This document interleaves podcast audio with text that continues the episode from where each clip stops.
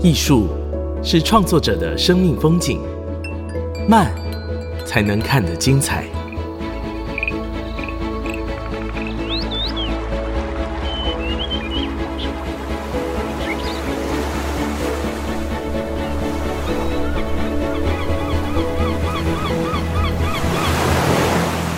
跟着艺术慢慢走。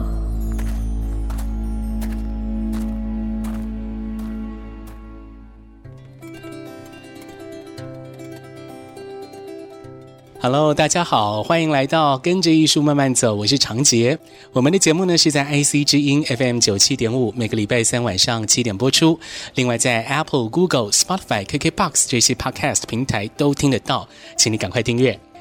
在全台湾啊，有非常非常多的艺术活动在举办，在进行。我先前呢，前几年的时候参加了一个艺术活动哦。耳闻已久，呃，二零二零年那一年终于去了、哦，真的是一个非常生猛有力的一个艺术市集、艺术活动，它叫做草率季。这是由草字头工作室所规划的一个台北艺术书市市集。但如果说我们以传统的这种书籍出版来定义它，感觉又好像不完全可以形容这个草率季。它有点像是一个跟艺术有关的出版发表的平台。它的形式呢，也不仅止于平面的书籍，而是更多元的发表形式。今年草率季也即将展开了啊！我们今天呢就很高兴在节目当中邀请到草率季的策展人，也是草字头的创办人黄伟伦 Frank。Frank 你好，你好，谢谢长杰。我二零二零年那一年参加草率季，真的是觉得蛮震撼的哈，因为 因为前几年就有朋友找我去草率季，但是可能就是因为比如说出国啦，或者是因为其他公事没有办法前往。二零二零年那一年没有国可以出，对啊，所以就在国内哦，就跟着朋友一起去，哇哦，我真的是进到草率季的那个会场，会觉得哦。有这么多奇怪的人，对，有这么多，有这么多奇怪的创意，真的是天马行空的万家争鸣啊！我真的觉得是这样子，百花齐放，群魔乱舞，开玩笑的，就是说大家的创意啊，就是许多艺术家、许多设计师的创意迸发在这样的一个市集当中进行展现，而且呢，真的是。无设限的那种感觉哦，让我觉得哇，蓬勃发展哦。而今年呢，二零二三年草率季马上就要展开了，而且今年有个主题，策展主题叫做“一直滑下去”，这个主题蛮有意思的哦。还有个副标叫英文是 “Never Give Up”。对啊，对啊。那为什么会有这样的一个策展主题？嗯、我想你应该是有看到什么吧。对就是说你在生活当中，或者说是你看到的一个社会现象等等。是，其实每一年主题我们都定的蛮自由的，就是每一年我们主要的核心成员大家就会聚在一起，觉得哦，今年好像应该要定什么主题好啊。然后今年的时候是刚好疫情到比较到尾声，对，但是。在年初的时候，我们开始观察到，其实我们大家都渐渐的受短影音这件事情影响，不管是 IG 啊、Facebook 的短影音啊，或者小孩是去逛 TikTok，对，是那种不停的一直滑下去这样子的行为，好像无止境的一直在看所有网络喂养给我们的东西以外，嗯嗯、然后又呃年初的时候，其实 Chat GPT 啊 AI 东西非常的红，然后我们也。就在构想说，会不会有一个有一天是 AI 已经厉害到可以一直跟我们聊天了，然后它又不会口水又不会干，然后就会有办法一直持续的跟我们一直不停的对话，然后我们也毫无止境的就有一个倾诉的对象，所以就觉得哎，这个现象其实蛮好玩的，就想说这个滑下去的东西好像。从网络现象，然后从不管是人的精神状态啊，或者是知识系统啊，或者是生活习惯啊，或者是什么东西去切入，好像都还蛮好玩的，就就往这个方向先发展了一下，这样。其实每年草率季的策展名、策展主题，我都觉得反映了我们社会当中的一种集体性吧，有这种的感觉哦，集体性。那一直滑下去，的确是我们生活当中经常会做的一件事情哦，也的确是展现了这种集体性。那集体性在这一次的草率季当中，您是怎么去架构这整个呃草率季的举办呢？嗯，去如何符合这样的一个主题？哦，草率蛮好玩的，就是其实每一年如果有到过现场的观众或是主持人都会知道，就是其实我们每一年的空间布置啊、桌椅啊、主题啊，然后里面的艺术作品啊，然后跟表演啊、工作坊、讲座，其实都是非常的。不一样的，就每一年几乎都不太一样，所以每一年我们都会建构出来一个不一样的空间感受跟场域。嗯，然后参展单位又有这么多奇奇怪怪、各式各样，然后有很多元的视觉风格的艺术家跟创作者，所以当大家进来以后，大家就会一起共同的就我们提供的，不管是桌面、椅子、空间、墙面，然后跟。共同创作的工作坊，嗯嗯、然后表演这些，一起去投入他们自己的 idea，这样，所以它形成就会变成是大家一起共同创作的一个很大的一个作品，这样。嗯嗯，有机的发展哈。对，所以其实我们都会花蛮多时间在像主题啊、工作坊啊、讲座啊，然后跟像参展单位的选择，然后让这些人在现场其实是。跟我们一起是共同完成这件事情的，这样。那关于参展团队的选择，还有像是活动的安排，我们等一下哦，好啊，后面的 内容我会再跟大家详细的说明。我们先来讲这个，话说从头好了。白发宫女话当年那个二零一六年的时候，你们第一届举办草率季嘛，对，对不对？对。当时是有什么事情，或你看到了什么触发你去做这件事情呢？呃，其实，呃，二零一六年的时候，就草字头原本在一个艺术聚落叫做空场，然后空场在北投那边嘛，对对，然后是我啊，然后一群艺术家、策展人，大家一起共同经营的，有点像是非营利团体空间。然后那个时候，我们的前面。有一个大展场，然后一六年是我们可以用那个大展场的最后一年，隔年我们就知道房东会把这个展场收回去，所以就在最后几个月，我就一直在想说，哦，我还有什么办法可以做自己喜欢的事情，然后又帮助到整个这个非营利团体艺术聚落这样，然后就就想到说，哦，其实好像每一次展览啊，如果是艺术家做的展览，其实都稍微。呃，是只有固定的艺术爱好的族群会来看。那如果有办法可以扩大这样的艺术族群，比如说连喜欢插画啊、摄影啊、然后装置啊、表演的民众都可以一起投入的话，好像会更贴近说整个像是创作这件事情，还有那个庆祝 creativity，就庆祝原创的、庆祝创意的这件事情，好像跟。艺术创作的本质，小字创作的本质，然后跟表演的本质，然后跟行为的本质，这些，我觉得其实那个喜悦应该是一样的，所以就在尝试说，哦，有没有办法去做一个以艺术刊物为主，但是可以跨到很多同样都重视这种原创性啊、创造力的呃民众的圈子里面，这样。听 Frank 这样讲啊，的确在草率季当中，跨界打破疆域这件事情是实现的很彻底，对，根本是没有边界的，而且这个就是现在的一个潮流了，可以这样讲吗？对对对，因为其实从好多年前开始，大家斜杠啊，开始发展自己的创作的人格啊，或者甚至是其实现在世界上，我们其实大家都越来越广泛的接触到各个领域的。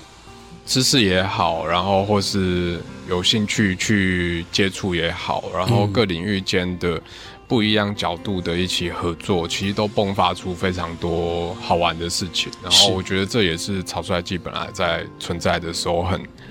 很核心的一部分。我们本来就是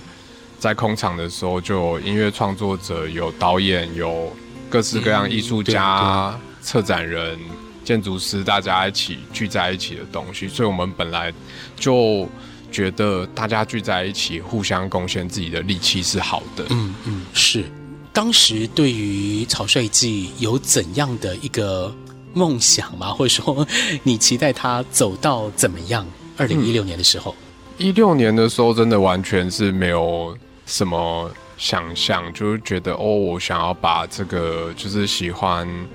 装置啊，然后喜欢原创力、创造力的这一群人都聚在一起，然后也赔了很多钱，然后就，但在做的事情中，真的是认识很多不一样的艺术家，然后大家很坚持在做自己的创作，然后就觉得哦，好像做这件事情是真的很好玩，然后很乐在其中的，所以就决定要继续做下去，然后。第二年的时候就比较认真的去想说，那如果真的要做下去，是不是应该要让他台湾的创作者跟外国的创作者也会有所沟通，然后是不是应该要把更多台湾比较常民、比较混乱，但是却有机、很自由的这样的气氛带进去？这样，所以第二年、第三年以后都会再往跟所有人一起做出一个很大的共同创作。这个方向去发展，这样一直发展到现在。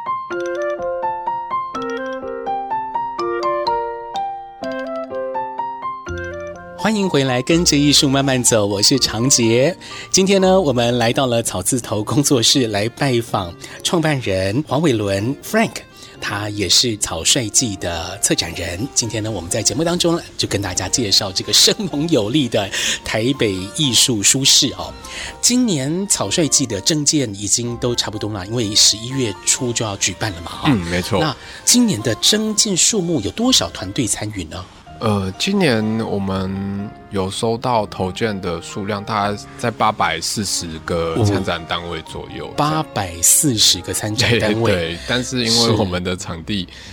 有点不够大，所以好像最后也还是。只能录取大概四百二十个，就大概一半。嗯嗯，你们的场地从一开始的北投的空场，然后又跑到松烟，现在在华山嘛？对对对对，是有扩展啦，但是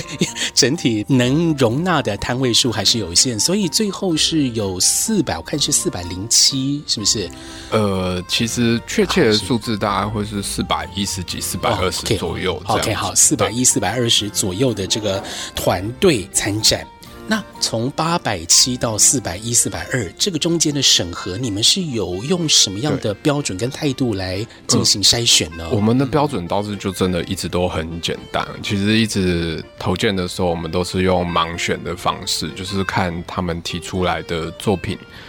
然后作品我们不是看技巧跟觉得什么人的作品很漂亮或怎么样，嗯嗯，其实最主要一个审核很大。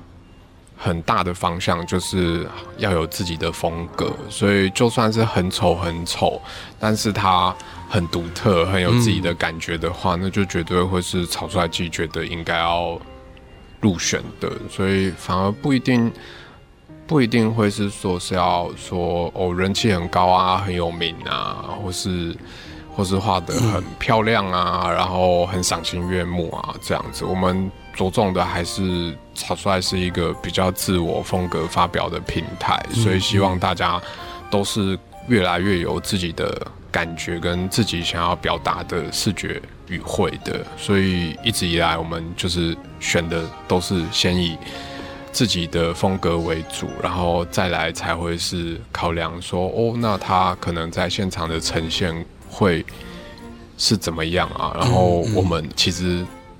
一直都是带有很大好奇心的团队，所以只要看到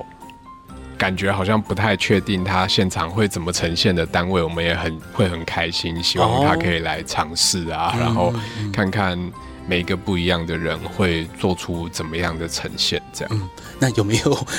没有入选的参展团队来问你们说，哎，我为什么没有没有入选？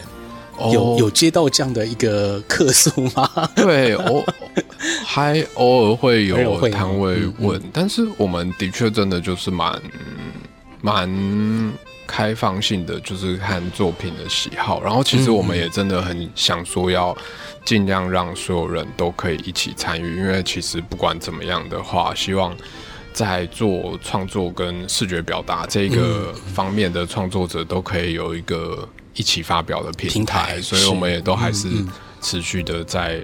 想办法，怎么样可以容纳比较多的创作者，然后看看怎么找到更更我们可以负担，但是又更大的场地，这样。而且我看每一次 每一届的草率季，呃，新的新参展的团队，这个数目比例其实都不低耶。对，其实都蛮多的，因为每一年的话，我们几乎都。呃，百分之三十、四十都会是新的创作者一直一直进来参加这样，然后这我觉得也是这几年呃很好的一个风气吧。就是其实纸本刊物本来就是一个比较好，相对来说去发表自己创作一个比较好入门的低门槛的一种表达方式。然后我觉得大家有在使用这样子的媒介，然后去发表自己。关注的事情，或是用自己的视觉语汇去讲述自己的内心，我觉得这个风气其实还蛮好的。嗯嗯，是这样子。草率季运作下来哦，它也不断的成长嘛，哦，从二零一六年一直到现在二零二三，除了中间有一年二零二一嘛，哈，我记得二零二一那一年是因为 COVID nineteen 疫情对停办之外，这样子算下来，今年也是要第七届了哦。对，七届下来。不知道你们是不是有做一些统计啊，或者说一些分析，就是来呈现整个草率季的发展？对，其实这个蛮好玩的，就是如果以很直直化的去看参展单位的话，会从一开始比较多，很多人都是用资本刊物小字去发表、嗯嗯、去做创作，然后到呃，他跟着时代一起在走，所以。有的时候到前几年疫情的时候，突然很多在用纸本刊物发表的艺术家跟创作者们开始用身体去发表，比如身体的方面，比如说像刺青的艺术，刺青的创作者变得开始成长，然后也开始有非常多的嗯，比如说像是那个跟着时代的各种创作元素，像是。地毯啊，嗯嗯嗯，tufting 啊这些东西，嗯、然后就会你就会看到说哦，也许在疫情的影响之下，创作者们也开始可能，或是消费者们也开始想要在自己的身体上面留下一些印记，或者是有想要有更深刻的一些感受啊，然后或者是在家居的空间，我们开始需要一个更温暖的。艺术制品艺术这样子，然后就会开始发现哦，原来里面的摊位有这样子用媒介的转换的这样子的变化，嗯嗯嗯、对啊。是。但是以量化来说的话，其实就可以看到的比较明显的就是，像在这三五年间，其实有越来越多人是直接在发表创作的时候，他会选择使用 Reso 使用小字，然后去把自己的创作。表达出来，对，嗯，嗯，这样的一个类别发展也不是草率季你们去设定的，而是征建的时候就有这样的一个情形，对，对不对？对对对，这真的就是蛮自然的变化。我们比较像是帮大家搭好台的，然后让大家在上面表演。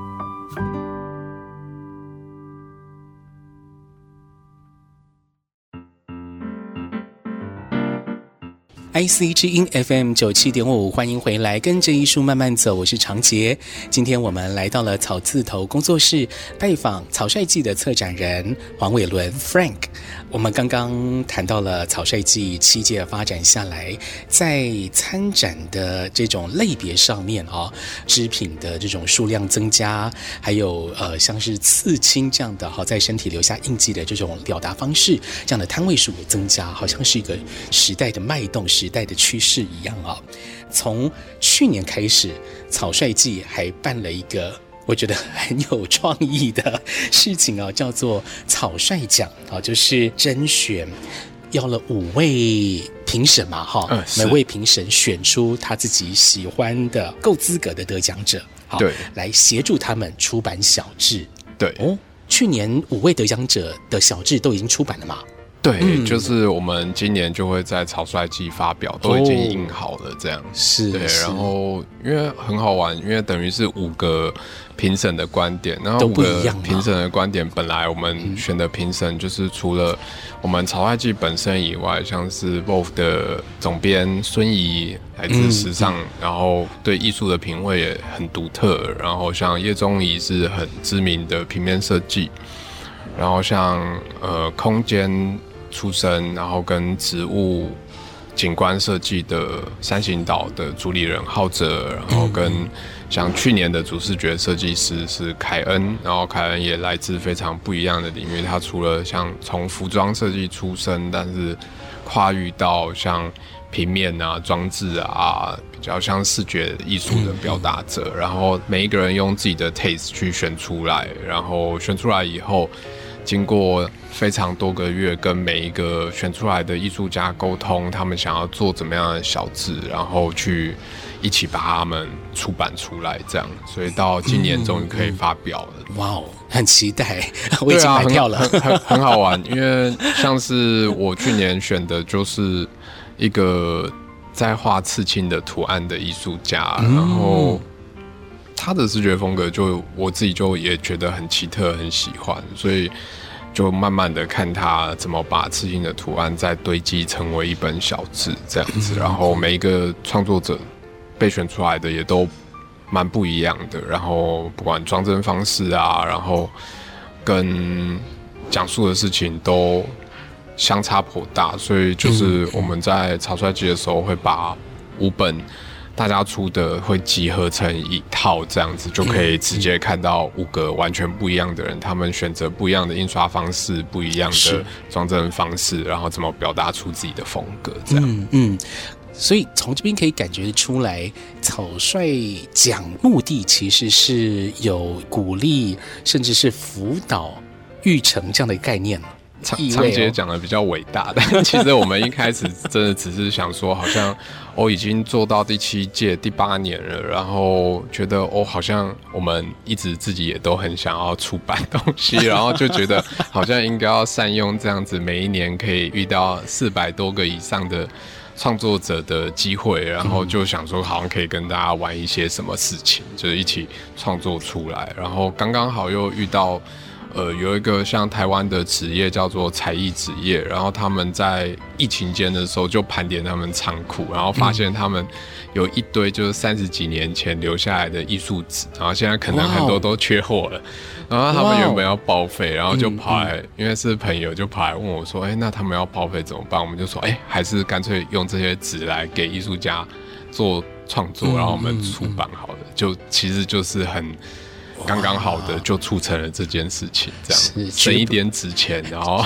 绝版的艺术纸，哎，对啊，这 这可能也也是无价了，我可以这样讲哦。对对对，就还蛮好玩的，就用这些其实原本他们要报废的纸，然后提供给艺术家，可以再做成呃他们想要表达的刊物。然后我们觉得我们在中间也可以跟艺术家一起沟通啊，一起一起学习，一起玩这样。从这样的说明，其实可以感觉到，Frank 是很重视一起这样的一个概念，哈。对对对，共同。对啊，嗯、因为我其实原本念的都不是像艺术产业这些事情，嗯、原本大学的时候是商学背景的，然后研究所念会计嘛，对，然后研究所也跑去念经营管理策略，然后但。念了一年以后，我就跑去电影学院，然后开始觉得好像嗯，学很多不一样的东西是很好玩的。所以回台湾的时候，跟那个艺术家们，大家在。空场的时候，其实就开始是一直跟不同领域的人学习，嗯、看看怎么样把大家整合在一起，嗯、一起共创，一起玩。好，所以这个“共”或者说是一起这样的概念，在草字头的不管是策展也好，或者说是在这种活动的规划上也好，都可以看到这样的形式。好。或操作方式不断的出现啊，对，那草率季这样子举办下来，我自己也蛮好奇，就是 Frank 你在规划草率季的时候，是不是会有一些一直反复在思考的方法、概念或行动呢？可不可以给我们这样的一个创意关键词呢？嗯，嗯，在想草率季的时候，其实还是尽量让这个场域可以越自由越好，然后自由，对，自由，然后让大家可以。在里面尽情的发表自己，所以我们想要创造的，不管是整体气氛啊，或是整体的表达状态，都是希望大家可以在这边，可以就算可能在别的地方，我自己觉得我是怪胎，但在这边 我可以感觉好像可以很很放松的当自己这样子，然后可以互相交流，所以在草率季的。现场的话，我们就是还是讲求一个可以轻松一点，不要太制式。所以我们的不管是桌椅啊、布置啊，什么都会尽量让大家可以有一些会心一笑，或者是有一些比较可以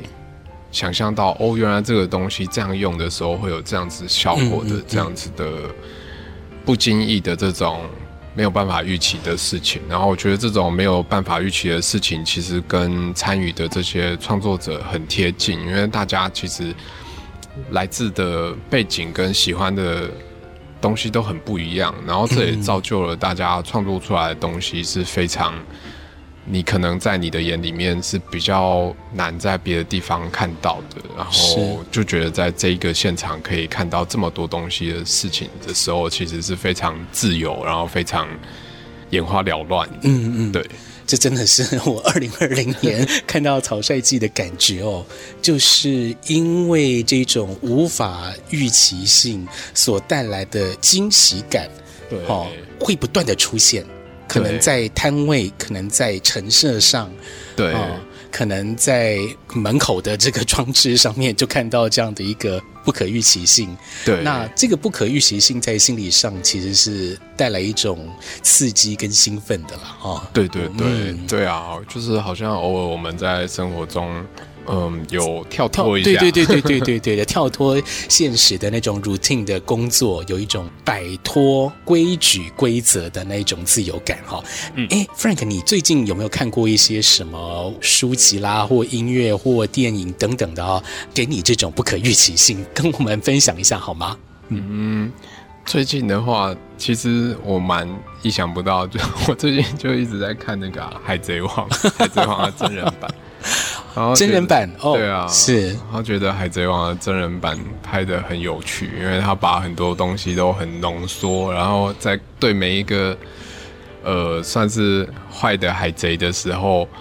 他处理的那个气氛都蛮不一样的。嗯，对，比如说什么黑猫船长的时候，突然变成有点像是恐怖片啊、悬疑片的这种处理方法，然后遇到。其他的呃，像小丑啊，或是嗯嗯嗯鱼人的时候，又变成很像是一种比较娱乐的场景的打斗吗？我也我我不太会讲，但是我觉得那个气氛的转换，我觉得很好玩，对啊，就觉得那整个场景啊，然后跟他们不一样代表角色背后的设定，让我觉得看到蛮多很新鲜的事情，这样。对，因为我自己没有很，就是他那个漫画的话，我没有真的一直看下去。嗯，嗯，然后我也是看到一半。对对对，然后然后就觉得，哎，真人版真的好像浓缩跟把那个角色变得更立体了，觉得蛮蛮惊喜的。这样，嗯，对。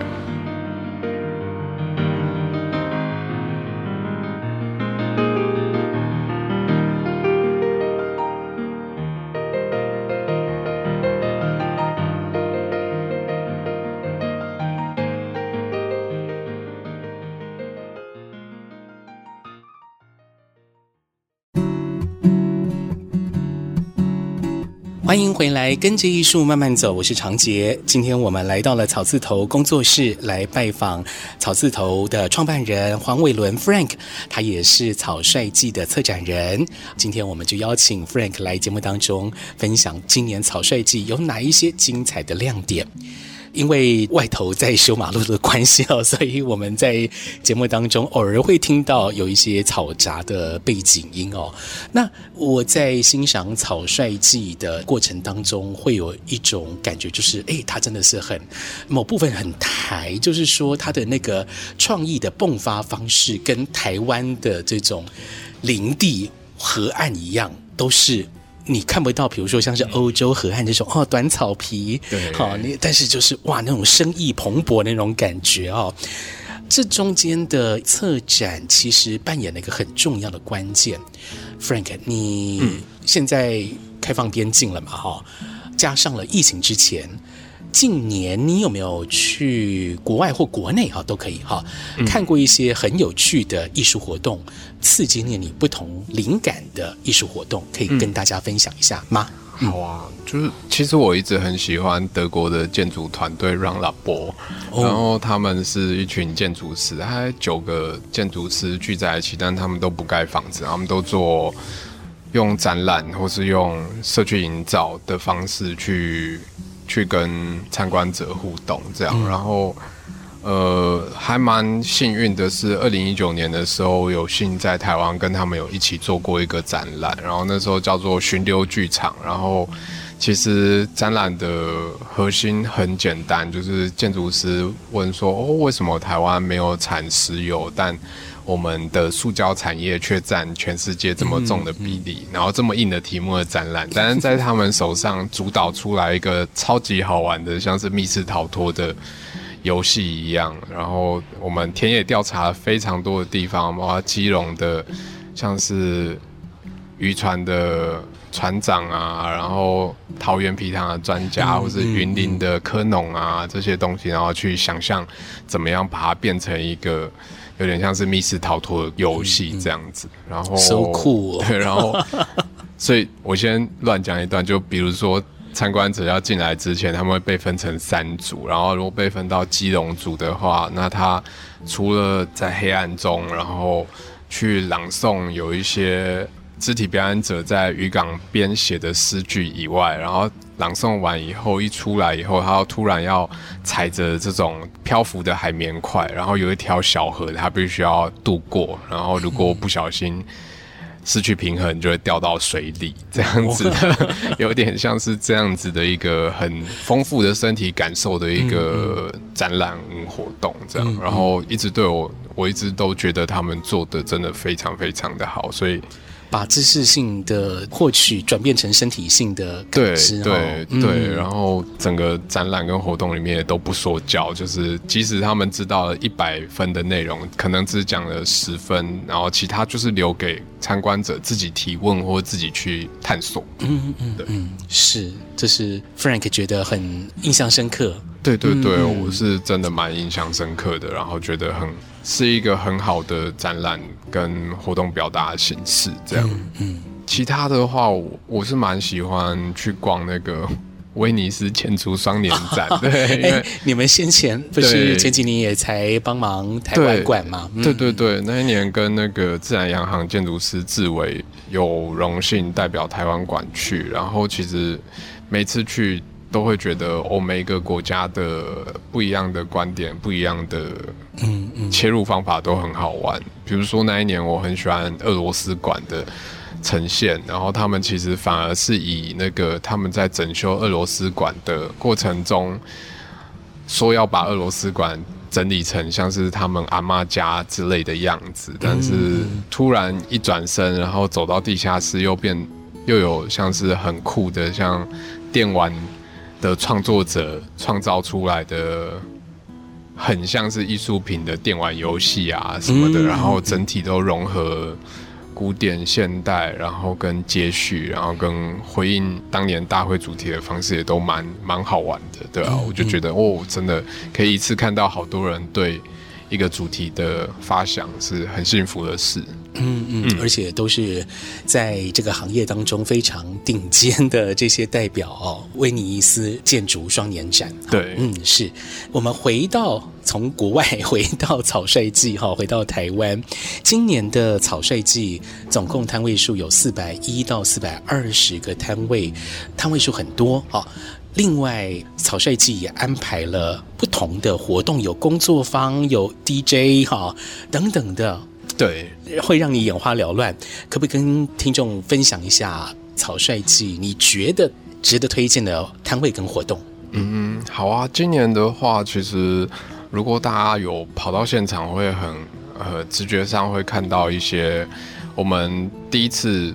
做的是把呃每一个区域我们都有一个公共展书区，然后在那边你就可以有点像 library 一样，直接看到大家每个摊位会贡献一本书，然后来代表他们自己，然后让你可以快速的索引到说哦，原来这个是哪一个摊位画的，然后过去找他。哦，然后我特别先很简单的推荐，就是像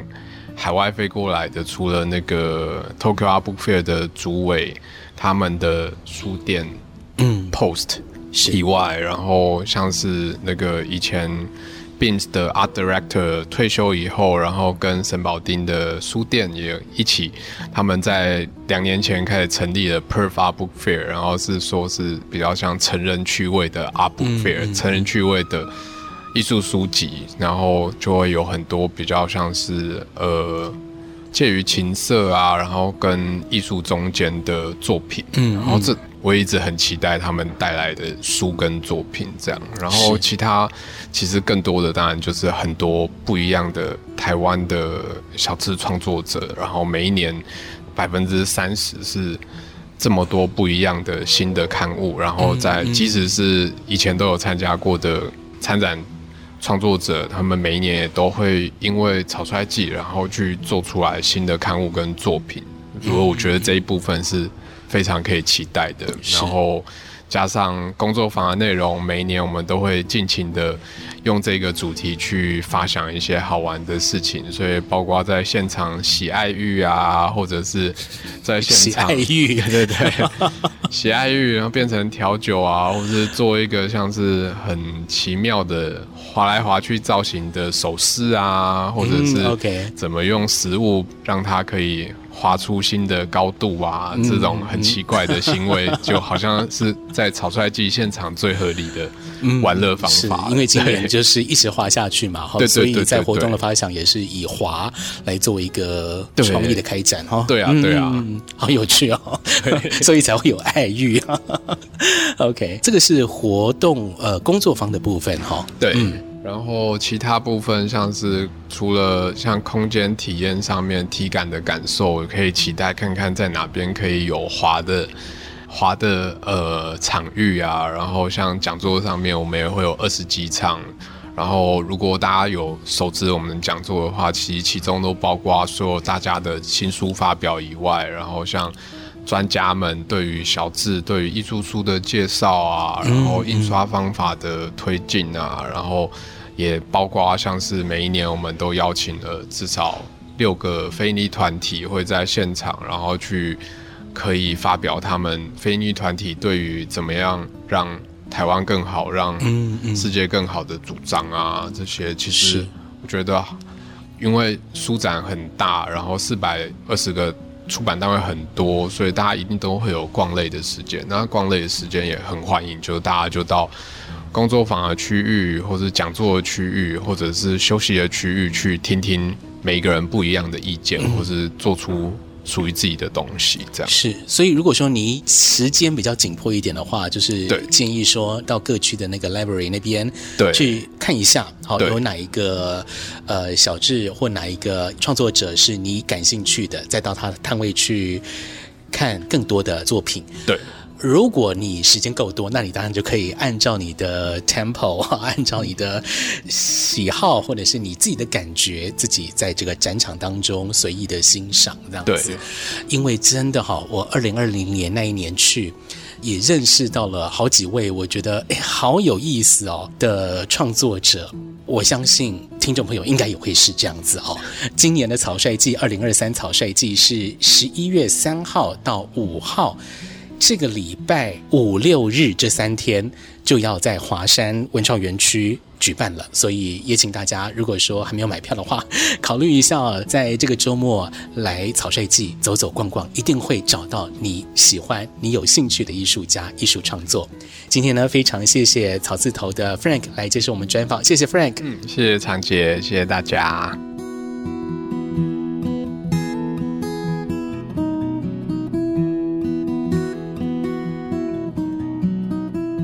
今天呢，我们在节目当中介绍的是草率记啊，台北艺术书展。如果说你用一般的书展，哎，像是台北国际书展这样的想象来思考草率记的话，哎，可能会跟你想象的差距非常远。我们与其说草率季是书展，更有点像是一个艺术出版市集啊，各式的独立刊物，还有像是涂鸦呀、插画、四言会哦、手作、陶瓷、编织哦，各种小物等等，这个产品类别呢，超脱了平面，各式各样的出版品或产品都在这个平台当中进行展现。整体的风格呢，哎，我觉得可以用台湾的森林来比喻哦，就是各种植物啊，杂乱无序。哦，在森林里面呢，可以听到鸟类动物的鸣叫，是众声喧哗。整体看起来呢，哇，是生猛有力的展现。我觉得是非常青春而且好玩的一个艺术书展。在逛展的过程当中，我觉得哦，我们可以想想说，诶，这个草率季里面有哪一些作品会吸引你？这一些东西、这些作品是艺术吗？涂鸦是艺术吗？插画是吗？这些饰品是艺术吗？到底什么东西才算是艺术呢？如果说我们把艺术视为是一种表达情感、表达意识的方式，那么，你透过了这些作品，感受到了什么？对你来讲，这些作品又产生了哪一些价值？好，为什么你需要这些价值呢？和你的生命经验又有怎样的关联呢？这些都是我们可以透过艺术作品来思考的问题。在艺术的世界里面哦，一切都是开放的，最终也会是可以理解的。跟着艺术慢慢走，我们在 Apple、Google、Spotify、KKBox 这一些 Podcast 平台都有上架，请你赶快订阅。我是袁长杰，我们下礼拜见，拜拜。